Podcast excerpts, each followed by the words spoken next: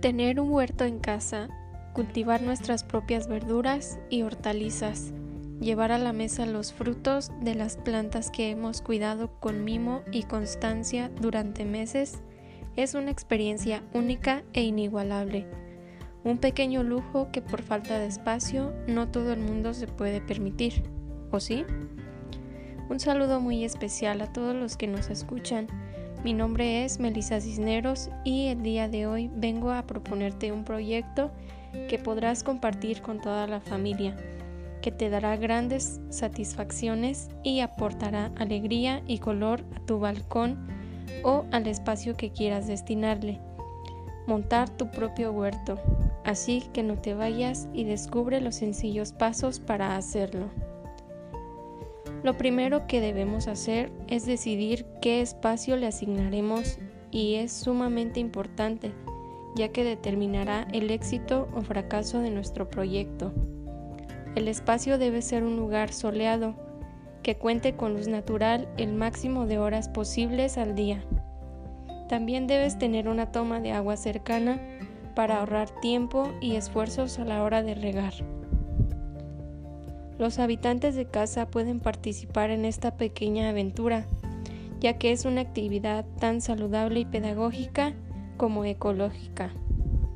Si vives en una zona urbana, no te preocupes. De acuerdo al espacio que dispongas, puedes montar tu huerta horizontal o vertical que te permita ahorrar espacio y te permitirá trabajar con mayor comodidad.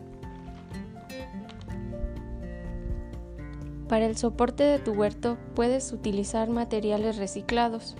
Puedes construir macetas con garrafas y botellas de plástico vacías. También puedes usar pequeñas cajas de madera de las que se usan para transportar la fruta y son perfectas ya que te permite moverlas fácilmente o colocarlas como más te convenga. Después de esto solo tendrás que llenar de tierra las macetas o las cajas que hayas elegido y plantar tus semillas. La tierra que más le conviene a una huerta la encuentras en cualquier campo labrado. Además, el compost con el reciclaje de materia orgánica es perfecto. Aporta los nutrientes necesarios para que las plantas crezcan sanas. Además que puedes reciclar los residuos orgánicos que se generan en tu hogar. Un tip muy importante y de gran ayuda es que elijas plantas de temporada, así ahorrarás agua y luz. También es recomendable combinar distintos tipos de plantas, aromáticas y flores junto a hortalizas y verduras, pues algunas de ellas son repelentes naturales de plagas y hongos que perjudican tu huerta. Y bueno, estamos llegando a nuestra parte final, así que compartiré algunas ventajas de construir un huerto en casa.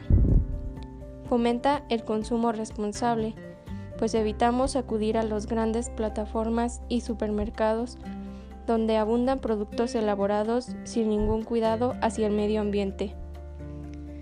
También entendemos mejor los ciclos y dinámicas naturales.